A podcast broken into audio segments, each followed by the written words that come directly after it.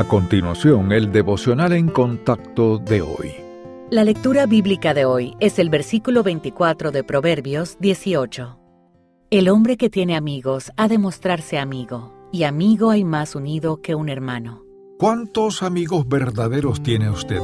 Al principio es posible que le vengan muchos nombres a la mente, pero cuanto más tiempo considere la pregunta es más probable que el número disminuya. La realidad es que no tenemos muchos amigos auténticos, en otras palabras, a quienes permanecen fieles sin importar las circunstancias que surjan. La mayoría de las personas anhelan tener amistades íntimas, de hecho, Dios nos creó para que necesitemos tener relaciones entre nosotros. Sin ellas podemos sufrir de soledad y depresión. No obstante, las amistades saludables no se dan por casualidad, requieren un esfuerzo intencional. Para los cristianos la meta es elegir amigos piadosos que compartan nuestra fe y busquen caminar en obediencia con el Señor. Nuestros compañeros más cercanos deben ser personas en las que podamos confiar para recibir buenos consejos, apoyo y aliento. Otro componente importante es el compromiso mutuo. Como dice el versículo de hoy, necesitamos un amigo más unido que un hermano. Esta cercanía estrecha es lo que el Señor quiere para nosotros, pero es un tesoro poco común. Si tiene amigos así, exprésele su aprecio y admiración y dé gracias a Dios por haberle dado un regalo tan valioso.